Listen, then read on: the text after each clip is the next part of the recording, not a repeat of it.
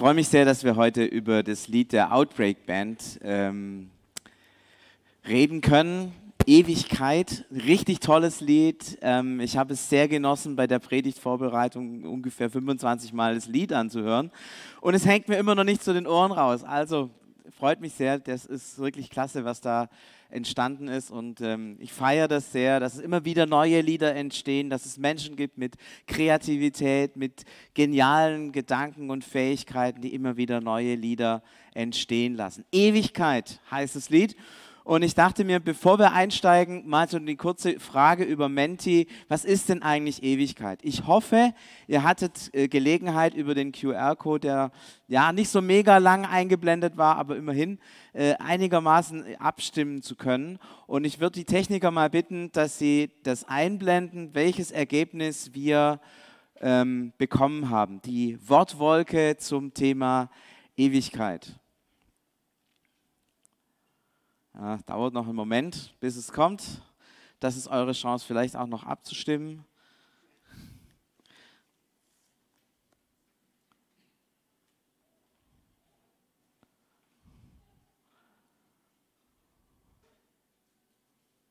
Zumindest tut sich was.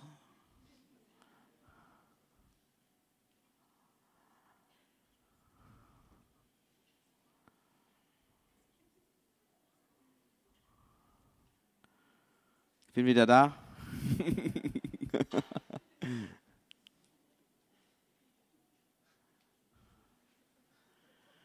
ja, das ist so mit der Ewigkeit, gell? Da hat man Zeit.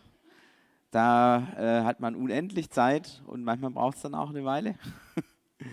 Was ist Ewigkeit? Yes. Vielleicht können wir noch den Präsentationsmodus anschauen, ganz oben, blauer Button. Aber es ist schon einiges zu sehen. Ja, die Maus war schon in der richtigen Richtung. Also unvorstellbar. Frieden kann ich sehen, Freude kann ich sehen. Yes, da genau, jetzt. Ja, wird es groß. Ah, es kommen noch einige dazu. Sehr schön. Wir haben hier Ziel, unvorstellbar Frieden, Gemeinschaft, immer jung, klasse. Habe ich ein Problem damit, weil ich bin nicht mehr, also egal. Ähm, dann keine Krankheit, ewig pilgern. Oh ja, ich hoffe, ihr nehmt eure Schuhe mit. Ähm, Entspannung, Warten, Liebe, tolle Zeit, Vollkommenheit, vereint sein mit Gott. Ähm, Klasse, endlos steht hier, sehr lang, ja, kann man auch wahrscheinlich sagen. Langweilig hat jemand geschrieben. Ja, mir fällt ja immer der Münchner im Himmel ein, ja, der da ziemlich viel Langeweile hat. Ja, vielen Dank für die vielen Gedanken. Ich finde es total spannend, dass ähm, vieles von dem, was hier steht, mit, mit, mit Lebensqualität zu tun hat und mit Beziehungen zu tun hat und gar nicht so sehr mit Zeit und Länge, sondern vieles mit ja, Lebensqualität. Qualität, Leben mit Gott, das ist so ein Stichwort. Qualität mit Gott, also Lebensqualität und Beziehung steckt da drin ganz Herzlichen Dank dafür. Jetzt sind wir natürlich gespannt, was die Outbreak Band, äh, ich stresse die Techniker wieder ohne Ende. Jetzt sind wir natürlich gespannt, was die Outbreak Band unter Ewigkeit versteht und wie dieses Lied äh, klingt.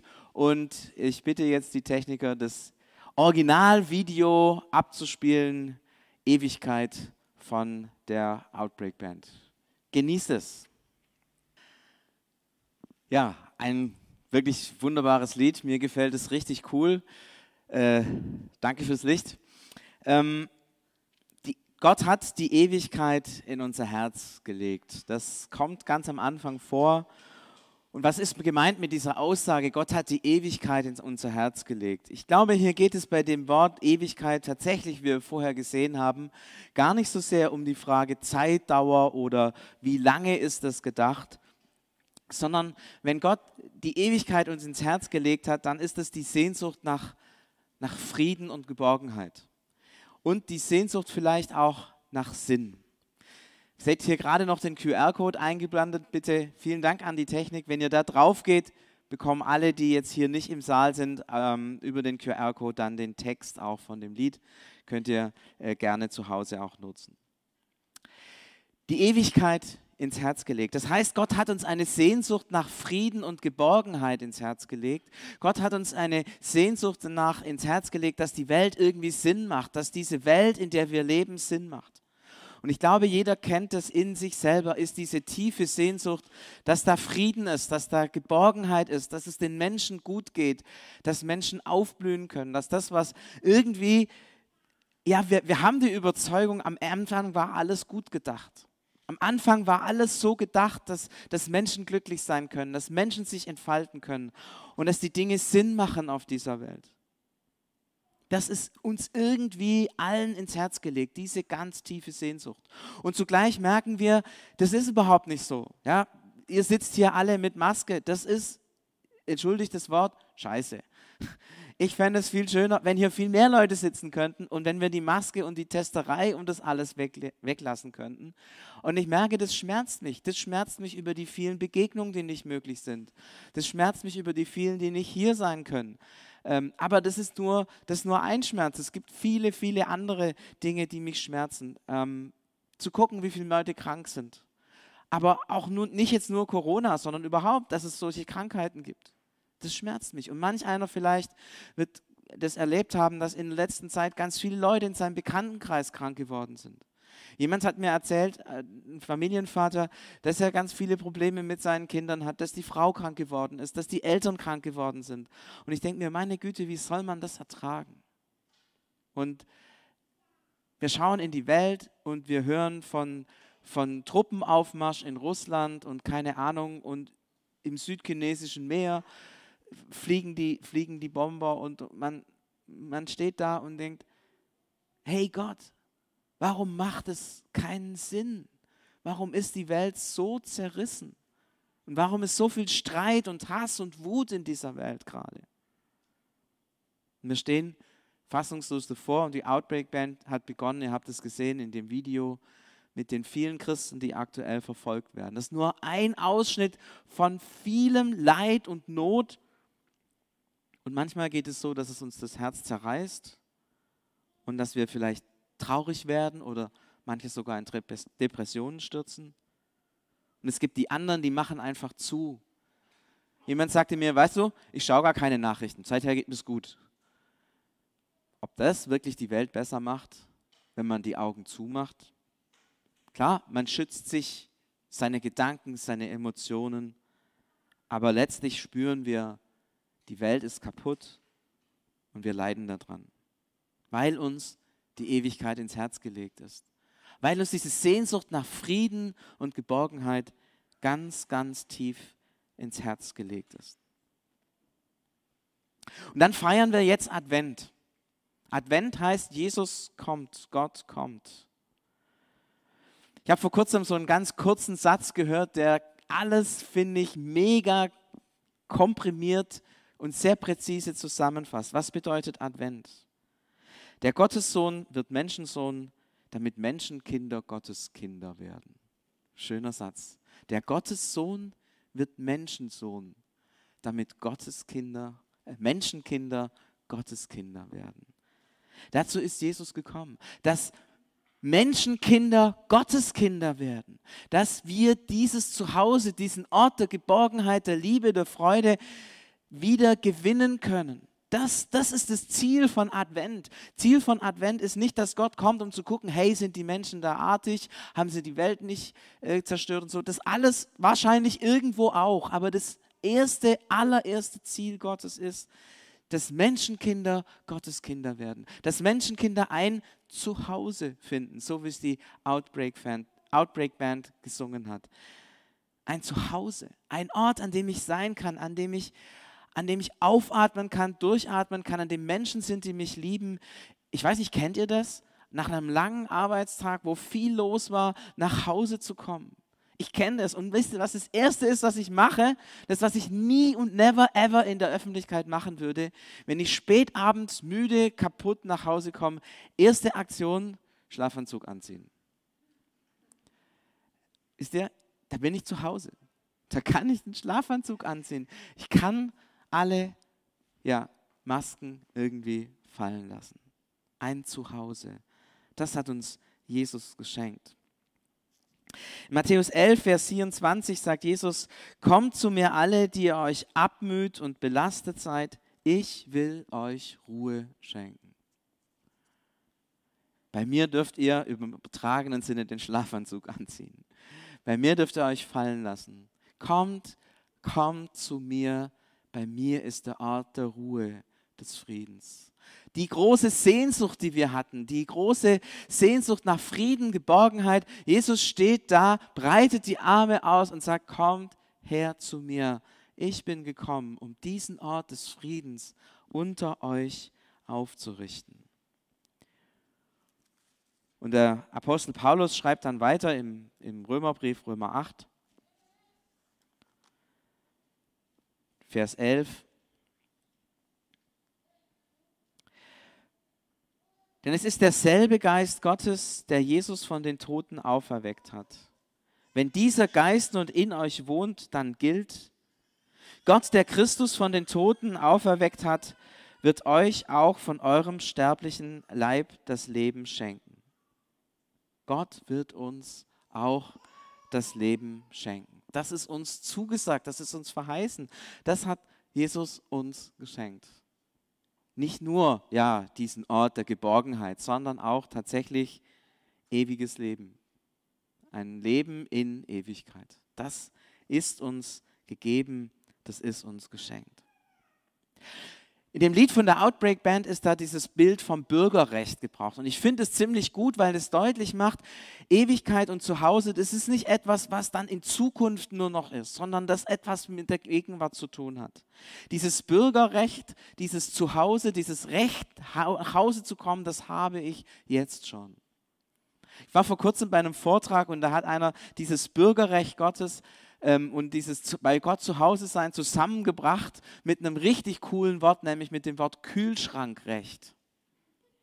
Kühlschrankrecht ist, dass wenn meine Kinder bei uns zu Hause sind, sie jederzeit das Recht haben, den Kühlschrank aufzumachen und alles, was da drin ist, zu benutzen. Unser Sohn macht es regelmäßig nachts um zwei.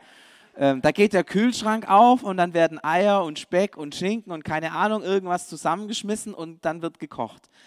Er hat das Kühlschrankrecht. Wenn ihr zu mir nach Hause kommen würdet, ich glaube, das wäre ziemlich komisch, wenn ihr an meinen Kühlschrank gehen würdet und mal da reingucken, was da drin ist. Ja? Wahrscheinlich würdet ihr sagen, nee, das, das darf ich irgendwie nicht. Ja? Aber wir haben, du hast bei Gott das Kühlschrankrecht. Du bist bei Gott zu Hause. Es ist dein Recht, es ist dein Recht, ähm, dieses Zuhause auch einzufordern. Es ist dir gegeben. Du darfst es nutzen. Gott sagt, du hast bei mir Kühlschrankrechte. Bürgerrecht klingt ein bisschen formaler und staatlicher, aber das Kühlschrankrecht macht mir das Ganze irgendwie griffig und persönlich. Zu Hause.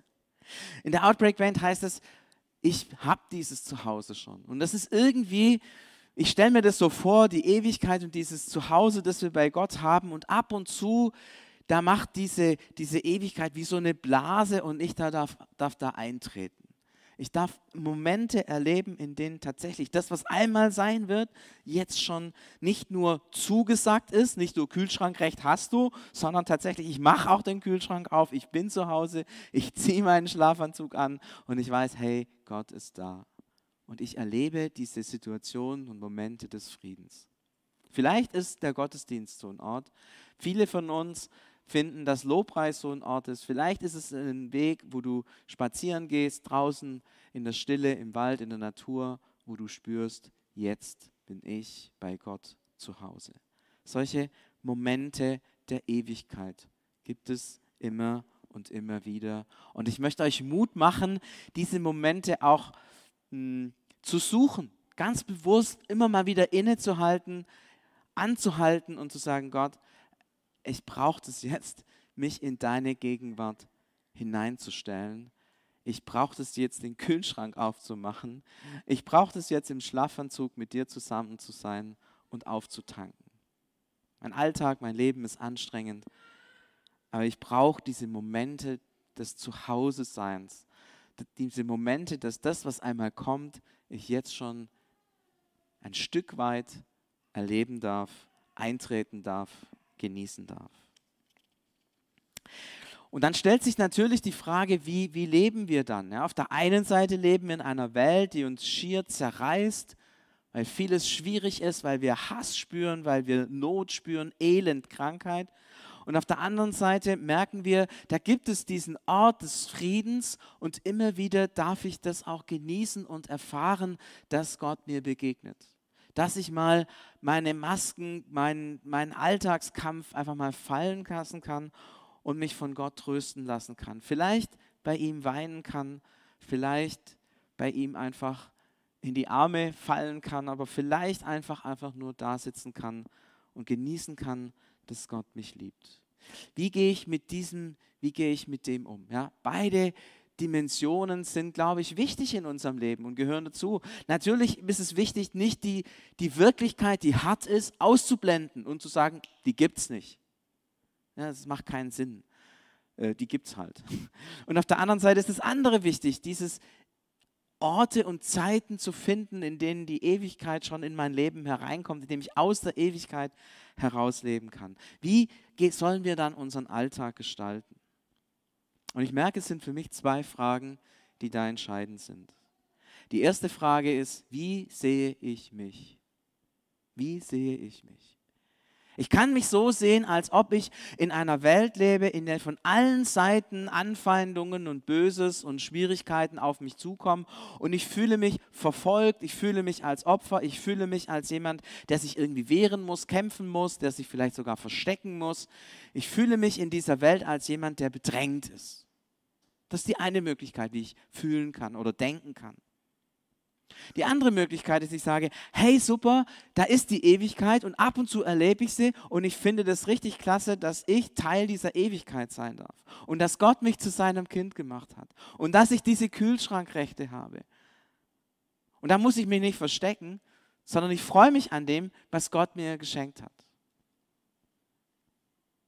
Und stellt euch mal Menschen vor, die das eine denken und Menschen vor, die das andere denken. Menschen, die morgens aufstehen und sagen, ich muss aufpassen, die Welt ist gefährlich, ich muss vorsichtig sein, ich muss mich vielleicht verstecken, ich muss mich gegen Böses wehren, ich muss kämpfen, muss aufpassen, dass ich nicht umkippe, auf den Boden falle. Oder jemand, der morgens erstmal sagt, ich mache den Kühlschrank auf, bediene mich bei den guten Gaben Gottes und gehe mit dem gestärkt ins Leben.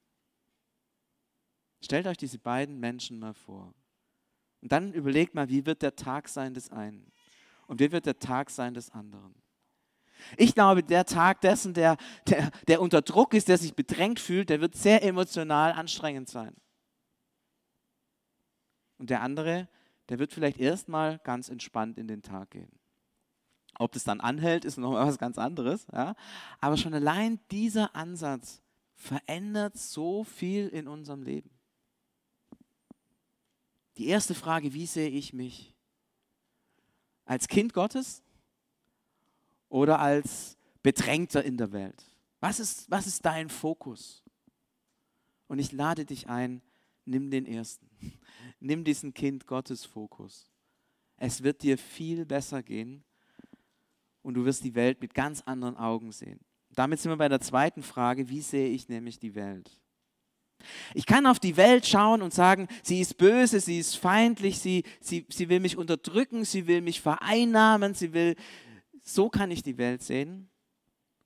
Oder ich kann die Welt mit den Augen Gottes sehen. Paulus, der schreibt es mal im äh, ersten Korintherbrief, das sogenannte Hohelied der Liebe. Wunderbare Sätze. Und das ist die Haltung, von der Paulus ausgeht, dass wir sie haben, wenn wir mit Menschen zusammen sind.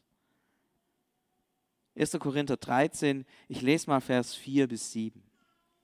Die Liebe ist geduldig, gütig ist sie, die Liebe. Die Liebe ereifert sich nicht, sie prahlt nicht und spielt sich nicht auf. Sie ist nicht unverschämt, sie sucht nicht den eigenen Vorteil.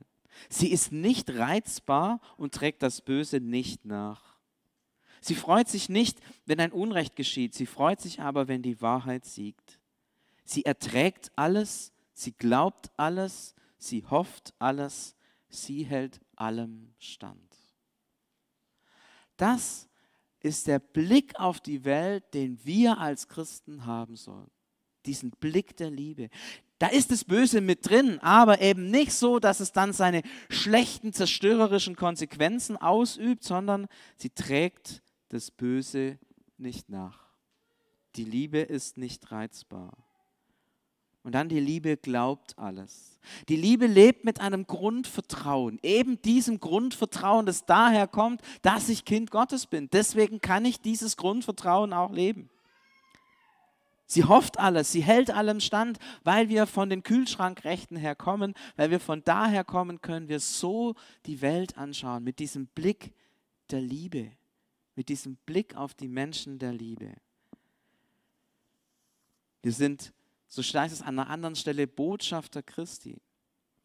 Im CVM gibt es so dieses Wort Change Agents, ja, für Schwaben mega schwer auszusprechen.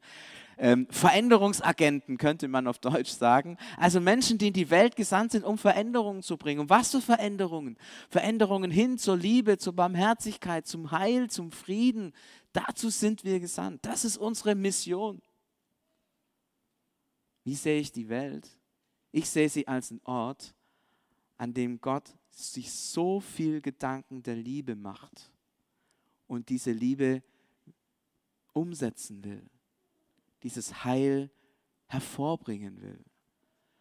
Und diesen Blick will ich gewinnen, diesen Blick Gottes, die Welt als ein Ort, an dem Gott sein Potenzial der Gerechtigkeit, des Heils ausbreiten und hervorbringen will. Und ich selber bin gesandt, um dieses Heil hineinzubringen. Jetzt überlegt mal, wenn jemand denkt, die Welt ist böse und schlecht, und greift mich an. Ist das jemand, der sagt, ich will diese Welt verändern? Ich will sie mit der Liebe Gottes verändern? Nein, so jemand würde sich vor der Welt zurückziehen oder sie sogar bekämpfen. Aber wir sind von Jesus gesandt, um die Welt zu lieben, um die Menschen zu lieben, um das hervorzubringen, was Gott an Gutem getan hat aus der Ewigkeit heraus leben. Weil ich Kühlschrankrechte habe, kann ich die Welt sehen mit dem Blick der Liebe Gottes. Kann anfangen, die Welt zu gestalten und zu verändern. Zwei ganz unterschiedliche Haltungen. Meines Erachtens aus der Ewigkeit heraus, aus dem, was wir gehört haben, ist die Haltung dass ich Kühlschrankrechte habe und dass die Welt der Ort ist, an dem sich die Liebe Gottes entfalten will, die richtige Haltung, aus der wir leben sollten. Ich möchte an dieser Stelle auf eines eingehen, was mich in den letzten Monaten sehr ähm, erschreckt. Unter vielen Christen, ich weiß nicht warum, gibt es folgendes Denken. Wir leben noch in einer Freiheit. Noch ist Religionsfreiheit erlaubt. Noch dürfen wir zusammenkommen, um zu beten. Ich habe dieses noch betont und es erschreckt mich, wie viele so denken. Wie viele diesen Blick haben, dass wir in einer Welt leben, in einer Gesellschaft leben, in denen eigentlich Christen verfolgt werden in denen eigentlich Christen unterdrückt werden. Es ist noch nicht so weit, noch nicht ist es sichtbar, aber es kommt, es kommt immer mehr. Und ich spüre bei diesem Denken ganz viel Misstrauen. Ganz viel Misstrauen. Und je länger ich darüber nachdenke, merke ich, dieses Misstrauen ist wie ein Gift, das schleichend in unsere Gedanken, in unsere Gefühle und in unser Leben hineinkommt. Denn Misstrauen, wenn es lang genug gezüchtet wird, erzeugt Unfrieden. Und Misstrauen, wenn es lang genug gezüchtet wird, erzeugt Hass und Unversöhnlichkeit. Und es ist kein Zufall, dass die erste Frage, die der Teufel den Menschen stellt, ist, sollte Gott gesagt haben? Misstrauen. Der Teufel sät Misstrauen. Aber wir sollen Menschen sein, die vertrauen. Die Liebe glaubt alles. Die Liebe deckt das Böse zu. Sie lässt sich nicht reizen. Menschen, die in der Nachfolge Christi stehen, sind Menschen, die im Vertrauen auf Christus in die Welt blicken. Die Welt nicht als Ort der Gefahr, als Ort der Verfolgung, der Unterdrückung sehen, sondern als ein Ort, an dem die Liebe Gottes sich entfalten will. Und wir wissen, dass wir nur das verändern können, was wir lieben. Und Christus ist nicht in die Welt gekommen und gesagt, ich will mit dieser bösen Welt nichts zu tun haben, sondern er ist gekommen, um diese Welt zu lieben.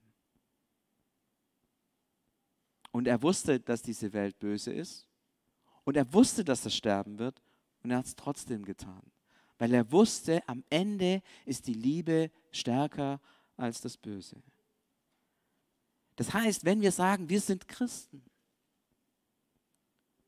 wenn wir sagen, wir wollen Jesus nachfolgen, dann ist ganz wichtig, wie wir denken über uns und über die Welt.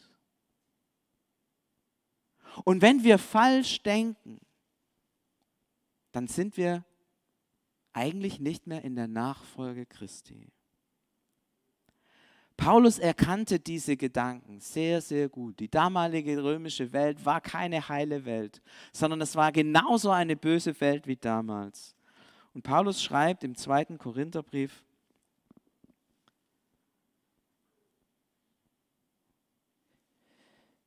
Damit zerstören wir, Moment, die Augen werden auch nicht besser. So heißt es hier, auch unterwerfen wir alles Denken dem Gehorsam gegenüber Christus. Auch unterwerfen wir alles Denken dem Gehorsam gegenüber Christus. Das heißt, wenn wir Jesus nachfolgen, dann richten wir unser Denken aus an dem, wie Jesus uns begegnet, wie Jesus gelebt hat. Und das ist an dieser Stelle so, so wichtig. Wenn ihr das merkt in euch, dass ihr dieses Denken habt, böse Welt, Christenverfolgung kommt bald, alles steht, steht in Gefahr, ich werde hier unterdrückt, dann bitte achtet drauf. Dieses Denken verbreitet Misstrauen und im Endeffekt so viel Unfrieden und Hass. Es ist toxisch. Es ist giftig. Es ist nicht das Denken, das wir als Nachfolger Jesu haben sollen. Denn Jesus ist in die Welt gekommen, um sie zu lieben. Und auch wenn uns Böses geschieht, das will ich ja gar nicht in Abrede stellen, dass das sein kann. Anyway, trotzdem sind wir zur Liebe berufen. Und am Ende wird die Liebe siegen in Ewigkeit siegt die Liebe. Das ist sicher. Das dürfen wir mitnehmen. Die Ewigkeit ist mein Zuhause. Wir brauchen das.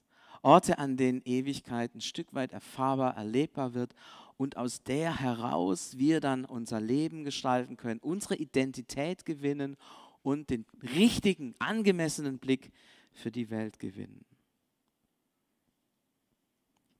Ich möchte schließen mit einem Bild. Das hat jetzt gar nicht so viel, glaube ich, mit Theologie zu tun, sondern mit dem, dass manchmal hm, Gott mir ein Bild vor Augen stellt.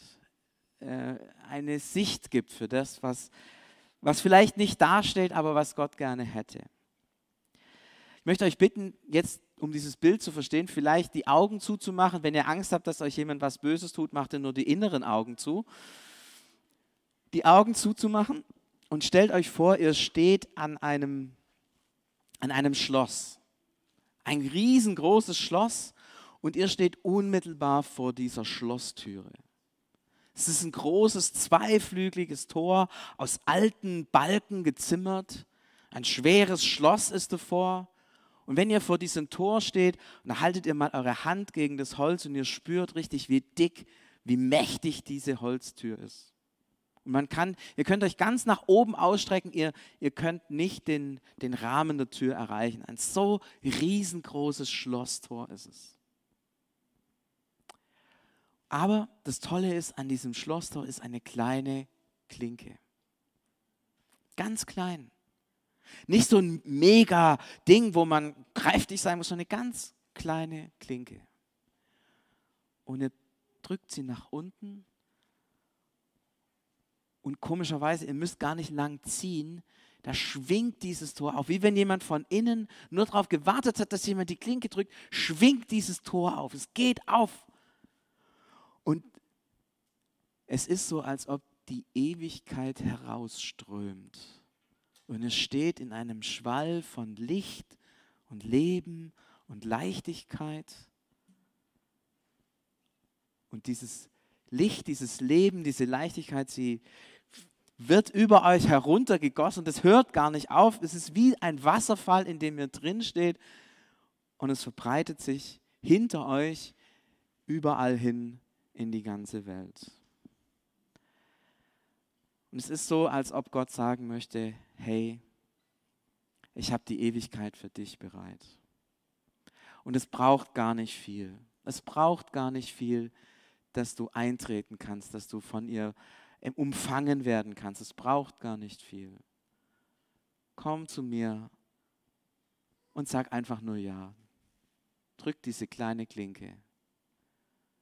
Und die Ewigkeit, sie umspült dich, sie umfängt dich und sie breitet sich von dir aus hin zu den Menschen. Die Ewigkeit, ja, es ist unser Zuhause, das wir einmal ganz und gar haben werden. Die Ewigkeit, ja, es ist das Kühlschrankrecht, das wir jetzt schon haben, das wir immer wieder erfahren und empfinden. Und es ist das, was sich ausbreiten soll, was Raum gewinnen soll in meinem Leben, in eurem Leben, in dieser Welt. Und wir sind dazu berufen, als Christinnen und Christen, die Ewigkeit in die Welt zu tragen, seine Hoffnung, seinen Frieden in die Welt zu tragen. Und Jesus, wir danken dir, dass die Ewigkeit nichts Statisches ist, das irgendwo im Himmel festgenagelt ist, sondern dass die Ewigkeit etwas Dynamisches ist etwas, das uns begegnen will, das uns umfangen will, etwas, das uns mitnehmen will, etwas, das sich ausbreiten will. Und Jesus, ich möchte dich bitten für jeden einzelnen von uns, dass wir diesen Blick für die Ewigkeit gewinnen. Für uns selbst zunächst ganz persönlich. Ich bin dein Kind. Ich habe Raum bei dir, darf den Kühlschrank öffnen und den Schlafanzug anziehen. Und ich danke dir, dass du diesen Raum hinein ausbreiten willst in die Welt. An vielen Stellen sehen wir es noch nicht und an vielen Stellen wird es wahrscheinlich auch nicht gelingen. Und trotzdem, dein Strom der Ewigkeit versiegt nicht. Der fließt hinein in unsere Zeit, umgibt uns, nimmt uns mit, befähigt uns, ermutigt uns.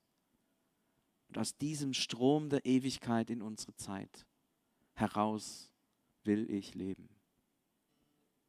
Darum bitte ich dich für mich und für uns von ganzem Herzen. Amen.